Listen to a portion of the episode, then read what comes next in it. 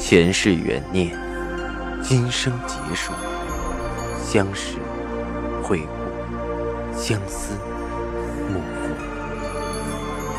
忘川河畔孤等，三生石前许愿，浮华落尽，只余情深入。欢迎收听由喜马拉雅出品的《情似故人来》，作者文安初心忆故人，蒋波魅影，明月照经纶，木千林。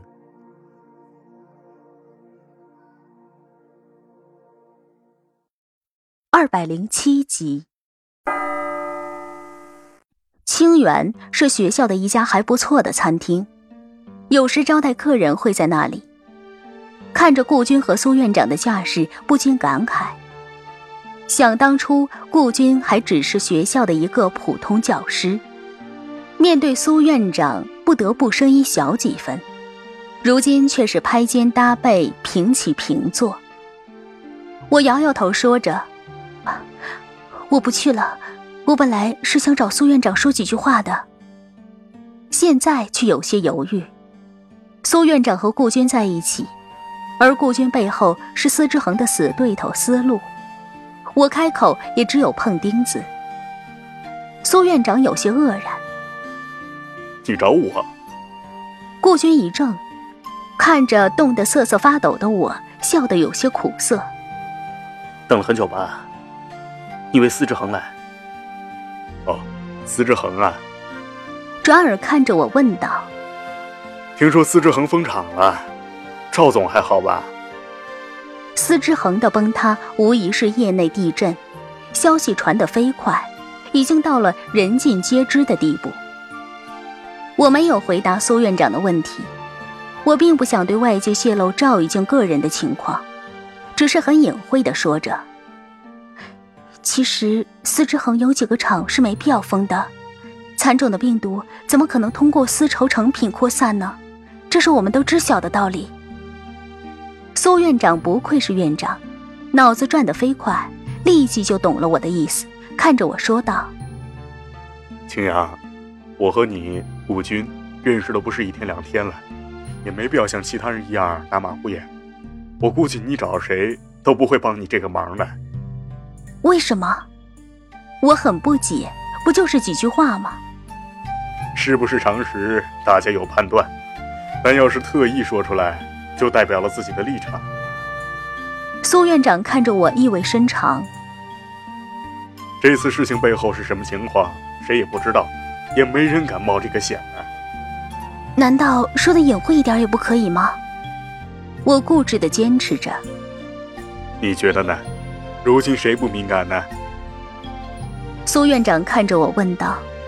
我哑口无言。刚才还涌起一丝冲动的心，渐渐暗了下来。苏院长的提点让我彻底明白，多少人情世故抵不过现实。苏院长身兼行政职务，更怕担风险，何况身边还站着顾军，心突然就惨淡的一点光都无。那，打扰你们了。我不知道怎么在唇角扯起个笑，转身向外走去。我要去哪里？我也不知道。熟悉的校园，熟悉的人，却是陌生的心伤。事情淡漠，人情淡薄。赵心如预料的没错，果然是我天真了。往前走了一会儿，忽然身后传来顾军的声音：“青阳。”我扭过头去。顾军向我大步走来，递给我他的手套，说着：“北京很冷，戴上吧。”却有些欲言又止。我勉强笑了笑：“谢谢，不用了。无谓的关心就不必了吧。”为了能尽快见到老秦，我也没有客气，住在了于大姐家里。于大姐和我聊着家长里短。问着我这些日子的生活，忽然于大姐说着：“顾军也来学校了，上午我还看到他了呢，说是谈合作的事儿。”我笑笑：“嗯，傍晚还看到他了，和苏院长在一起。于大姐叹口气道：“哎，青阳，和你啊也不说外道话。人呐，有得就有失。顾军现在事业是顺了，可孩子也没法要了。我不喜欢背后讲是非，只是牵牵嘴角笑着。也许过几年就有了。”于大姐摇摇头：“哪？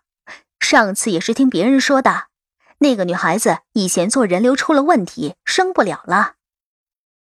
我有些愣怔，人流，心里却有些不是滋味。顾军心心念念的第一次，原来只是他的一厢情愿。爱情到底有多少真心，多少欺骗？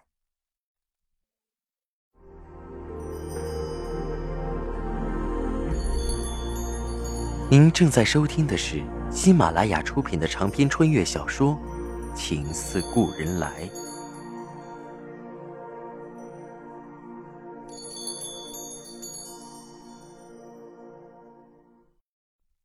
第二天中午，终于等到了老秦，和苏院长的反应一样。老秦叹气道：“一来确实不敢随便说，二来即便写了，媒体那边是不会上的。没点转圜吗？”我不甘心的问着，老秦想了想，拿出手机对我说着：“你记个号码吧，是一位院士的，也兼着政协委员，这个行业敢说话的也只有他了。”老秦给我念了个手机号，说道：“这位院士很有声望，但性格比较独特，最近在国外有个学术交流会，要过几周回来，电话现在打不通，你过些日子再试吧。”几周。我很挣扎，几周过去，不知道事态又会发展成什么样子。我问道：“啊，或者你给我个他的邮箱，我给他发邮件。”老秦一拍脑袋：“这也是个办法，他们应该会经常查阅 email 的。”我抄到了那位姓何的院士的邮箱，如获至宝的对老秦和于大姐匆忙道谢后，赶紧离去。在机场候机的时候。我给樊玲打了个电话，告诉他我到了北京，却没有时间看他。樊玲的声音满是关切：“我知道你的心情，我也帮不上你什么，你多保重才好。”嗯，我应着。肖斌呢？他也还好吧？说起肖斌，樊玲的声音甜蜜中又有些迷茫惆怅。他很忙。哎，整天我都见不到他的影子。我叹口气，他也是为你忙啊，还不好。樊玲笑了笑得知足而清甜。回到南京，我第一件事就是坐在电脑前认真的措辞，给何院士写了一封很长的信，细细讲述了司之恒在行业的一系列创新探索。以及这次蚕种厂事件的影响，我并没有讲那些背后势力的事情，那些事本就讲不清楚，也只会画蛇添足。看着邮件发出去，我的心也开始砰砰的跃动起来，一切似乎有了希望。给赵信如打了电话，告诉他我回了南京，简单说了说北京的事。顺便问着他有没有可以利用的媒体资源。